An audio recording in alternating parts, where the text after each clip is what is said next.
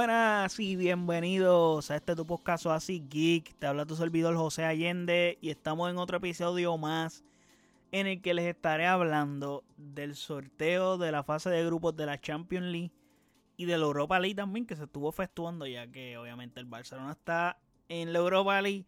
So, tengo que hablar de la Europa League también, especialmente ese cruce que le tocó al Barça, que no es un cruce muy agradable pero nada, antes de hablar de lo que estuvo pasando en ese sorteo y de los cruces y qué pienso de ellos, no olviden seguirme en nuestras redes sociales como AsiKPR, Facebook, Twitter e Instagram. Y de igual forma puedes pasar a nuestro website o en donde están todos nuestros episodios y todas las plataformas donde habita este podcast. De igual forma están nuestros canales de YouTube y Twitch para que pases por allí y te suscribas. Ok se hizo el sorteo de la Champions, de los octavos de la Champions y el sorteo de la Europa League de los 16 de final. O podríamos decirle playoff, como le llaman ellos también.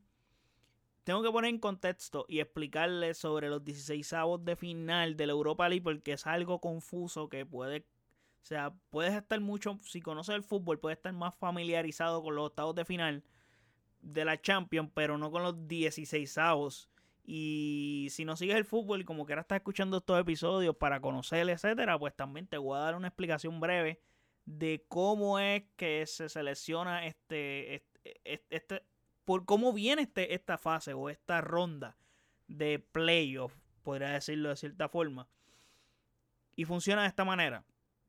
Ellos tienen un formato, o sea, la Europa League. O sea, los 16 avos son de la Europa League.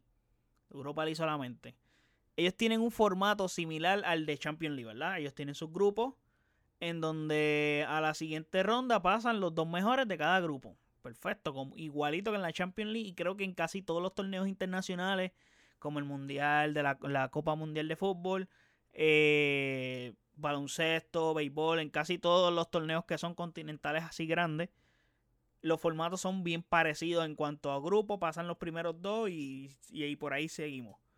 Pues en este caso, pues lo mismo, pasan los primeros dos de cada grupo, pero la diferencia aquí es que, por ejemplo, el primero de cada grupo, el ganador de cada grupo, pasa automáticamente a los, a los octavos de final de la Europa League. Es decir, cogen básicamente como un bye. Se podría decir parecido a lo que pasa en grandes ligas con lo que estuvo pasando esta última temporada, que para los que no saben, en Grandes Ligas, pues hubo un cambio de formato, que los dos mejores de cada liga cogían un bye estilo fútbol americano y eh, es algo un poquito más complejo. No es tan complejo, pero sería para que te enredaría si te lo explico ahora, pero algo así. El que sabe de ese formato me podría entender. El asunto es que, mano, eh, ¿qué pasa?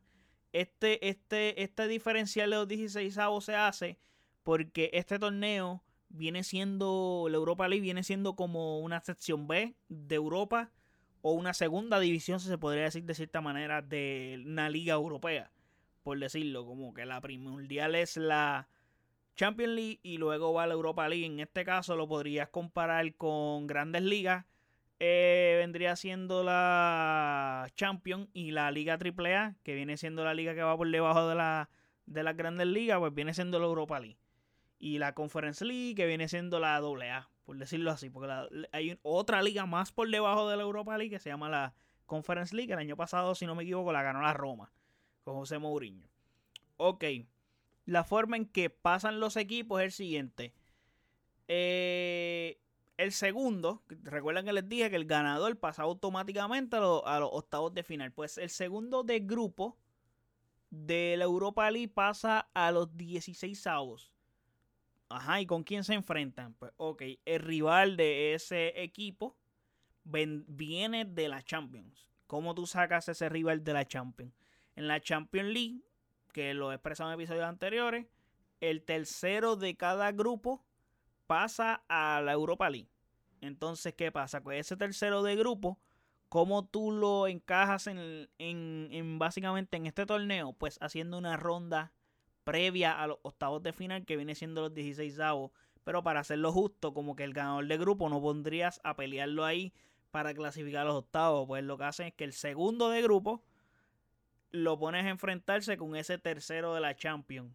Porque ellos no ganaron. O sea, es como que ellos descendieron. Son, no tienen ningún privilegio de haber ganado nada. A diferencia de que él ganó el grupo, que ese sí, pues tiene un privilegio de estar en los octavos. Pues en este caso, pues así es que empatan ese asunto de esta ronda. Y entonces enfrentarían todos los terceros lugares de, de la Champions los vas a juntar en un sorteo para que enfrenten todos los segundos lugares de cada grupo de la Europa League. Y esos vendrían siendo los matchups. No es tan complicado como parece. Eh, se, ve mucho más, eh, se ve mucho más fácil cuando lo explicas así. O sea, es como una especie de wild card en el torneo. Y es una ronda adicional y previa. Ya que los octavos ya están definidos los, básicamente los cabezas de grupo, podría decirlo de cierta manera, o el bombo A. Faltaría sacar el bombo B, que se va a sacar el ganador de cada llave de esa, enfrentaría a un ganador de grupo que está esperando. So, creo que, no sé si me expliqué, si no me expliqué, pues déjenme saber en los comentarios para luego dar una explicación un poco más certera, buscar una manera de, de en otro episodio dejárselo saber un poco más clear pero creo que lo expliqué de la manera más simple que pude. So, nada, es como les dije, la eliminación de estos equipos de tercer lugar se trasciende o se traduce a un, o sea, a descender de liga, que vendría siendo descender a la Europa League. Recuerdan que les dije que la Europa League viene siendo como una segunda división de Europa. Que fue lo que les dije el ejemplo de béisbol, de la MLB, la AAA, la AA. Pues así. Porque, pues, mano, Euro, eh, UEFA tiene varios torneos europeos que participan los equipos de Europa, valga la redundancia, y pues básicamente de esa manera los van ubicando como por renglones, como para que todo el mundo pueda competir y todo el mundo, como que el, el pastel, poderlo dividir para todo el mundo, para que todo el mundo pueda tener dinero y los equipos compitan y etcétera. No haya los grandes se hagan más grandes y los medianos se achiquen y los pequeños sean más chiquitos. Para que haya un poco de más uniformidad. Obviamente los grandes, que la probabilidad de que se conviertan en pequeños es bien, bien bajita a menos que hagan, tomen malas decisiones ellos mismos. Como pasó con el Milan en un momento dado, que ya está regresando a ser un grande Europa. Pero dejó de ser un grande Europa por mucho tiempo y como le puede pasar al Barcelona, que ya lo estamos viendo con estos últimos dos años, que no está en las primeras planas o en las últimas instancias de, de la Champions, por darles un ejemplo. Ok. Hay que decir, en el sorteo, primera bola que sale, Barcelona. Ok. Primer cruce, Manchester United. Y tú dices, joder, tío. Nos clavaron de nuevo. O sea, estamos salados, puñetas. O sea, es como que qué fucking mala suerte que nos toque del bombo de los segundos de, grupo, el más difícil de todos nos tocó a nosotros, el Barcelona. Y yo, wow, mano, que ¿cómo es posible? O sea, nos podía tocar cualquier otro rival, y estoy seguro de todos los rivales que estaban disponibles, el más difícil era, era el Manchester United. No hay duda de eso. No tan solo porque es el Manchester United y tiene una historia y historia de ese club, es que Manchester United es un equipo que tiene un buen entrenador nuevo y ha demostrado que puede competir, aunque ha jugado mal muchos partidos, pero en otros ha demostrado que puede competir y puede eliminarnos.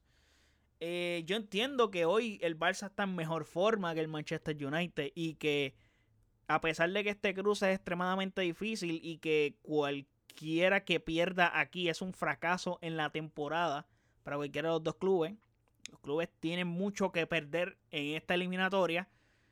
Pero, mano, el Barça hoy, si tú lo miras hoy, obviamente de aquí a febrero que es cuando se van a enfrentar y comenzaría este duelo de 16 avos. Eh, pueden pasar muchas cosas y la balanza puede inclinarse más por un lado que el otro. Acuérdense que, tiene, que hay un mundial. Estamos a 11, 12 días del mundial. So, del mundial para acá pueden pasar muchas cosas, así que nada.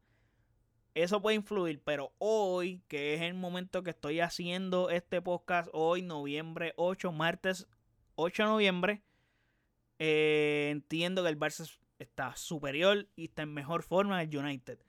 Eh, pero es un macho súper parejo y podemos perder. O sea, no cabe duda de que hay una posibilidad de que podamos perder.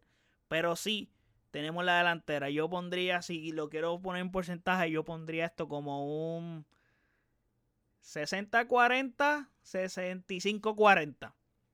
Lo pondría así. Creo que hay que ver de aquí a cómo está el Barcelona y cómo está el Manchester United. Pero hoy, como les digo, veo al Barça mejor. Aparte de que creo que de todos los equipos que están en este torneo, Vuelvo y repito, el Barça está obligado a ganar la Europa League.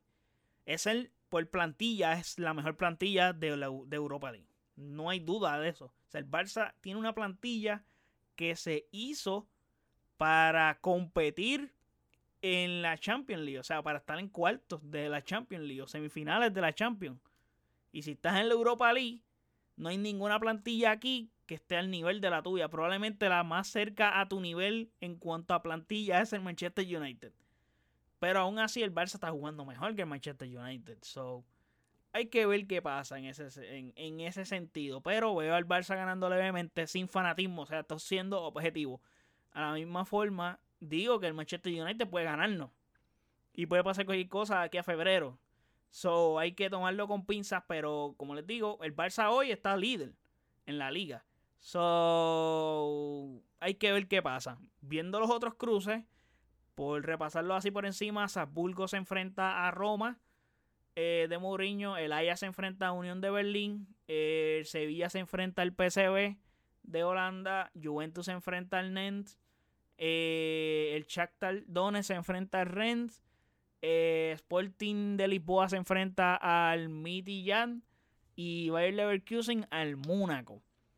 Eh, bueno, así quedaron los 16 avos de la Champions y esperar a febrero a ver qué pasa y cómo quedan esos octavos de final de la Champions. Yendo a la Champions League, que creo que es lo que más le interesa a la gente, obviamente, pues el torneo grande. Yo pues hablé sobre la Europa League más bien por el hecho de que está el Barça, porque es el equipo que siempre del que estoy hablando y el que más me enfoco. Pero yendo a la Champions, para no olvidarnos de ese torneo, porque sigue siendo un torneo muy importante para los fanáticos del fútbol. Hay dos matchups que quedaron aquí que son muy interesantes de ver. Bueno, hay varios matchups, pero hay dos que son los dos matchups de, este, de, esta, de esta ronda. No hay duda, pero los voy a mencionar al final. Eh, vamos a comenzar con Manchester City y Leipzig. Manchester City siempre en octavos de final les tocan estos equipitos así, Leipzig, Salzburgo, le toca un, le toca un matchup como este, el Dortmund. Bueno, Dortmund no es un equipo flojo del todo, pero es un equipo en el que Manchester United, eh, que Manchester City es mejor. O sea, y en este caso la historia se repite. El Leipzig puede haber demostrado que es un buen equipo, le ganó a Real Madrid un partido, compite bien, pero Manchester City es candidato para ganar todo esta temporada. Y esta temporada tienen el edge de Erling Haaland, so creo que no hay forma de ver al City perdiendo esta llave, incluyendo si Erling Haaland no está en cancha. Manchester City debe de ganar cómodo de todas maneras esta llave. Creo que será muy fácil. O sea, tienen break de ir un poco más relajados aquí y no fajarse tanto. Ya en cuartos de final, la probabilidad de que te toque un rival duro va a ser altísima. A menos que te toque un rival como el siguiente de esta llave, que es entre Bruja y Benfica. Creo que los dos hicieron una gran etapa de grupo, especialmente el Benfica, que para mí hoy es el que debe de ganar este duelo. O sea, Benfica ha demostrado que tiene una gran personalidad en sacar adelante un cruce como este.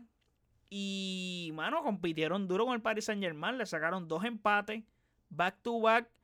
Y le ganaron el grupo al Paris Saint Germain, algo que tú no esperabas. O sea, tú esperabas y yo lo mencioné cuando hablé del, de la etapa de grupos, cuando se hizo el sorteo, de que ese grupo se iba a definir ese segundo puesto entre el Benfica y la Juventus. Y dije, cuidado con el Benfica porque demuestran y saben competir muy bien y que pueden dejar a Juventus fuera. Lo dije. Pero no veía a Benfica al nivel de ganarle el grupo al Paris Saint Germain. Porque yo veía a Paris Saint Germain como un claro ganador de grupo. Pero obviamente afectó mucho al Paris Saint Germain no ganarle ningún partido a, al Benfica. Y esto también le enseña al Paris Saint Germain de que los partidos con los rivales flojos no debes de relajarte. Tienes que golear, patear a tu rival, no importa el partido que sea. No puedes jugarlo relajado. Tienes que ganar los partidos por la mayor cantidad de goles posible. Que mira, el tiebreaker que tuviste con el Benfica a tal nivel de que tuvieron que llegar a el equipo que más goles hizo de visitantes. O sea, una cosa ridícula porque empataste con el Benfica y no tan solo que empataste los dos machos con el Benfica. Se fueron a diferencia de goles y los dos anotaron la misma cantidad de goles. Los dos recibieron la misma cantidad de goles. Pues entonces tuvieron que ir a quién anotó más goles como visitante. Esto es increíble. O sea, el Paris Saint Germain debe de aprender. Que debe de haber aprendido hace tiempo todas las lecciones que han recibido estos últimos años.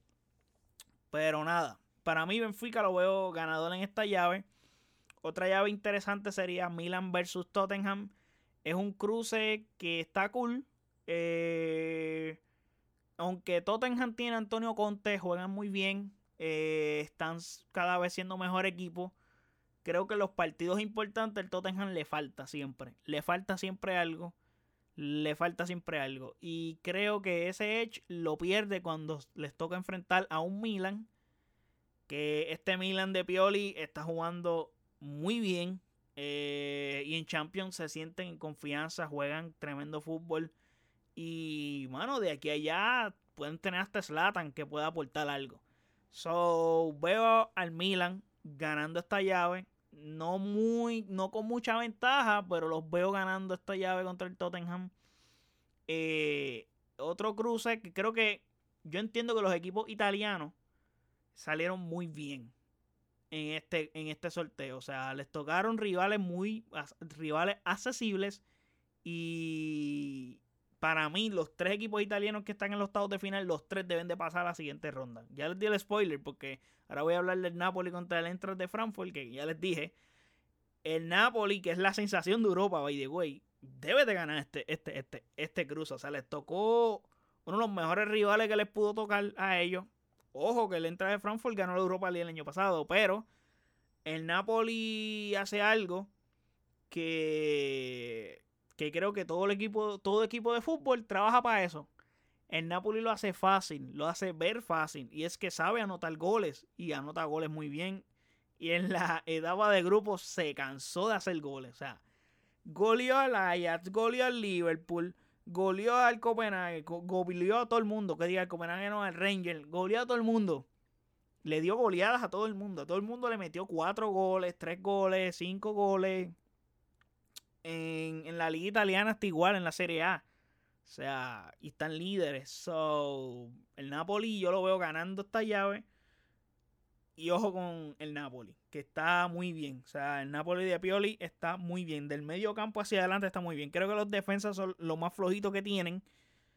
Pero están aprendiendo, están sabiendo manejar la situación con los defensas. So, me parece bien. Y maybe el mercado de invierno puede hacer que llegue algún fichaje, quién sabe.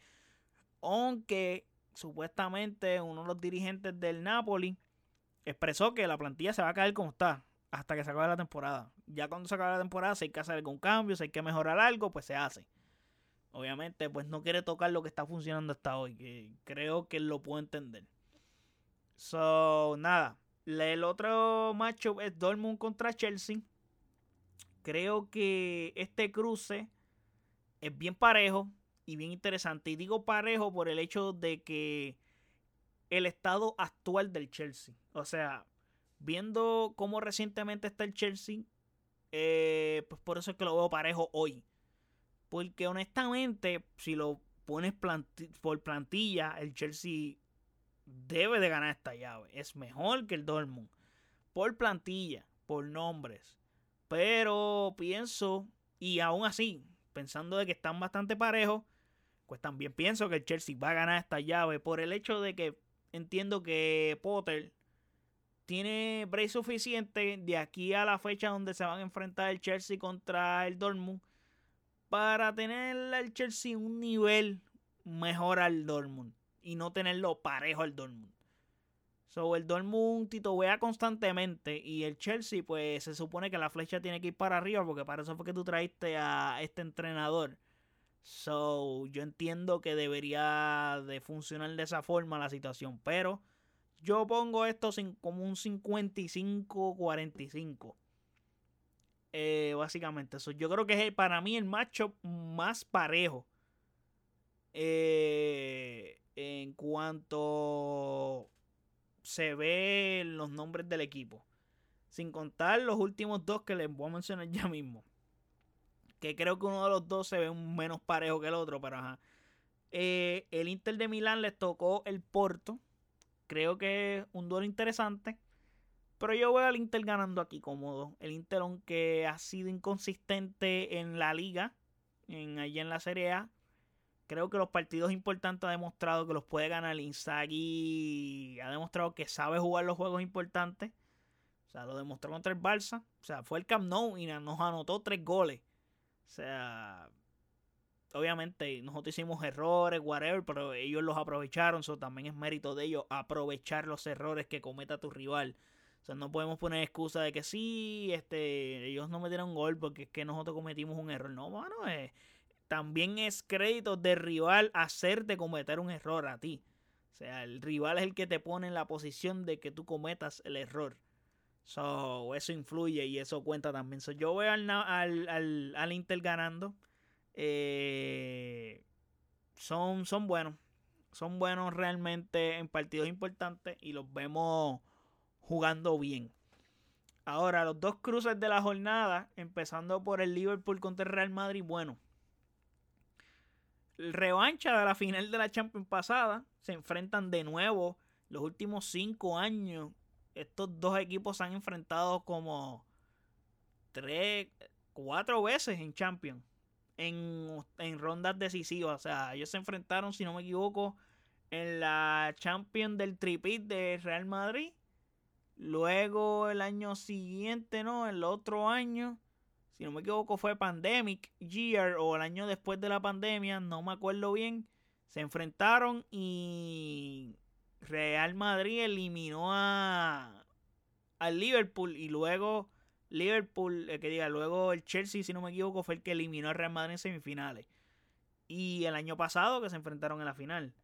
se enfrentaron, se han enfrentado tres veces, esta sería la cuarta que se van a enfrentar el año que viene. Mano, este, y Real Madrid tiene la suerte de que les tocó el Liverpool y no les tocó eh, una versión anda shape. O sea, no andan a tope. La pérdida de Sadio Mane todavía la están sufriendo y han tenido un comienzo de temporada malísimo por el hecho de todas las lesiones que han tenido. No han podido jugar con su core de jugadores como deberían de ser. Pero pienso que de aquí a allá van a tener todos sus jugadores este, saludables. Y creo que eso puede nivelar bastante eh, el cruce entre Real Madrid y Liverpool. El detalle es que yo veo a Real Madrid demasiado superior. Lo veo muy superior al Liverpool. Lo veo muy superior a muchos de los equipos que están aquí en la Champions. So, y es el campeón vigente de la Champions. Y ellos están cómodos. Esta es la competición de ellos. Y ellos viven para jugar esta competición. Saben jugar estos partidos. So, honestamente, Real Madrid, yo lo veo ganando este cruce. Por más que yo quisiera ver al Liverpool ganando este cruce, porque obviamente nunca quiero que Real Madrid gane, pero para ser objetivo, Real Madrid va a ganar este cruce. No creo que el Mundial haga algo, un cambio drástico en el vestuario de Real Madrid para hacer que Real Madrid pierda esta llave contra el Liverpool. Pero uno nunca sabe, pero yo le doy el edge a Real Madrid y cómodo. O sea, cómodo en el sentido de que va a ser vencedor, o sea, tiene mucha mayor probabilidad de ganar este cruce. O sea, aunque es un cruce interesante y parejo en el sentido de por la historia de los dos equipos, por los dos equipos que son, Real Madrid es superior. Es superior. O sea, lo veo superior. Y por último, creo que para mí es el macho de la jornada, o sea, del grupo, que ya de, la ronda. que es Paris Saint Germain contra el Bayern de Múnich. Se los dije, el, ese, ese hecatumbe que se encontró Paris Saint Germain en quedar segundo de grupo les iba a costar. O sea, mano, tú no podías darte ese lujo. Te tocó uno de los peces más gordos que te podía tocar. Te tocó, para mí, uno de los tres candidatos a ganar este torneo. De esos, o sea, en este torneo hay cuatro candidatos. De esos cuatro, tú eres uno, pero te tocó de esos cuatro que tú eres uno, pues ya saca uno, pues quedan tres restantes. De esos tres, te tocó uno en octavos. O sea, tú no quieres en octavos de final enfrentarte al fucking Bayern de Múnich. Bayern de Múnich, que by the way es el único equipo que no ha perdido en la Champions esta temporada. Ganó todos sus partidos. Y el Bayern de Múnich le tocó el peor grupo. O sea, jugaron el grupo de la muerte y golearon todos los partidos. Todos. O sea, de Command. Te tocó un rival que te lo que comer con papitas fritas. So. Y el Paris Saint Germain viene de. A pesar de que ellos se eliminaron contra el, eh, contra Real Madrid la temporada pasada. O sea, siendo honesto. Eh, Paris Saint Germain fue mejor equipo. Jugó mejor fútbol que Real Madrid. Pero tú no sales al campo a jugar mejor fútbol que tu rival. Tú sales al campo a ganarle a tu rival. Meter más goles que tu rival aunque jugaste mejor, luciste mejor, tú no juegas para lucir, para que los ojos del rival o los ojos del público o de los que están viendo el partido digan, coño, perdió, pero se vieron bien. Tú, a ti no te importa si perdiste y te viste bien. A ti te importa ganar, aunque hayas ganado mal, pero ganaste. Creo que Paris Saint Germain, pues, tiene que ser más pragmático en ese sentido. Pero ese esa delantera extremadamente bestial que tienen entre Messi, Neymar y Mbappé puede creo que va a ser suficiente para ganarle al Bayern. La vez pasada que se enfrentaron, parece que Germain le ganó el Bayern. Obviamente, eh, estaba el asunto de la, de la, diferencia de goles por visitante, etcétera. So, eso influyó en la eliminación de Paris Saint Germain y Bayern de Múnich. Pero entiendo que, mano, Paris Saint Germain la tiene difícil.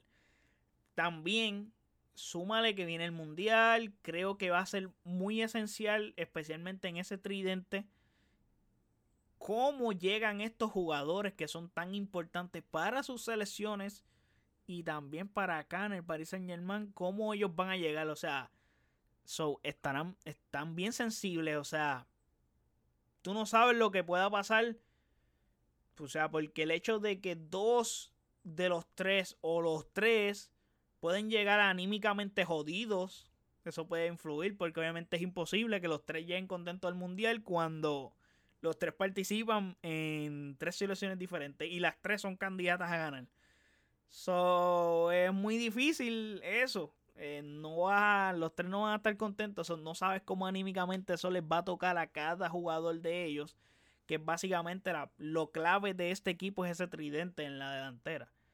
Ya el resto de cómo funciona, creo que lo va a poder manejar Gautier bien. Pero va a ser bien importante ese hecho de cómo llegan estos jugadores del mundial. Porque son demasiado esenciales para sus selecciones y aquí en París también. So, y maybe puede estar alguno de ellos ausente por lesión, uno nunca sabe. Y el Bayern, pienso que es una máquina aceitadita. O sea, es una máquina que funciona en piloto automático. Y con todas las flores que le he tirado al Bayern y todo lo negativo que he dicho o todo lo que puede tener en contra el Paris Saint Germain, pienso y veo al Paris Saint Germain ganando esta llave. ¿Por qué? Por el hecho de lo mismo que les expresé ese tridente creo que va a ser suficiente para ganarle a Paris Saint Germain porque para, para ganarle al Bayern de Múnich. ¿Por qué? Porque el Bayern de Múnich eh, defensivamente no está tan sólido.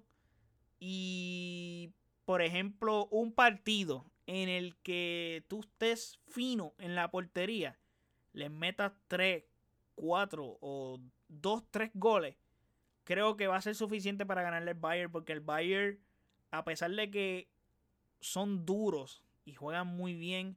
El Bayern no es el, el que el PSG no es el Inter. El PSG no es el Barça. El Barça compitió muy bien con el Bayern cuando fue a Múnich y con todo y eso perdió 2 a 0. Pero el Barça en el primer tiempo tuvo ocasiones para meter 4 goles y no metieron ninguna.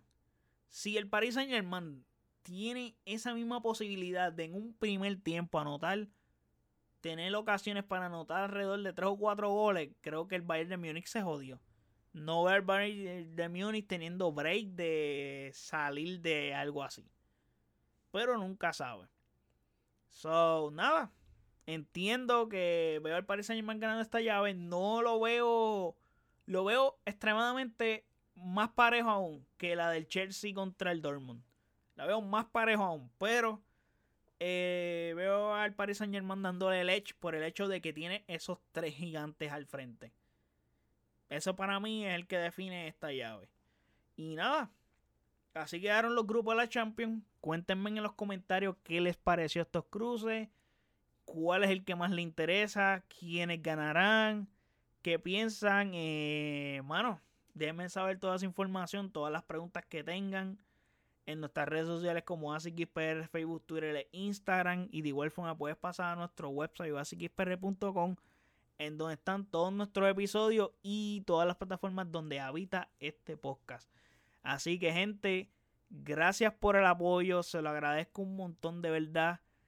Aquí vamos a estar pendientes a todo lo que esté pasando en esta Europa League y en la Champions League también. Y lo que queda de liga, que nos queda un partidito más. El Real Madrid jugó ayer y mm, iba a hablar de ello aquí, pero voy a esperar a que el Barça juegue, que juega hoy, by the way, para entonces hablar de eso y sentarme aquí y hablar de qué ocurrió, porque ese partido del Barça puede definir si termina antes del Mundial como líder de grupo, que al líder de la liga o no. So, vamos a ver qué pasa. Así que nada, gente, gracias por el apoyo. De verdad se agradece un montón que estén escuchando este podcast. En verdad estoy muy contento por el apoyo de ustedes siempre. Y nada, hasta la próxima. Chequeamos. Bye.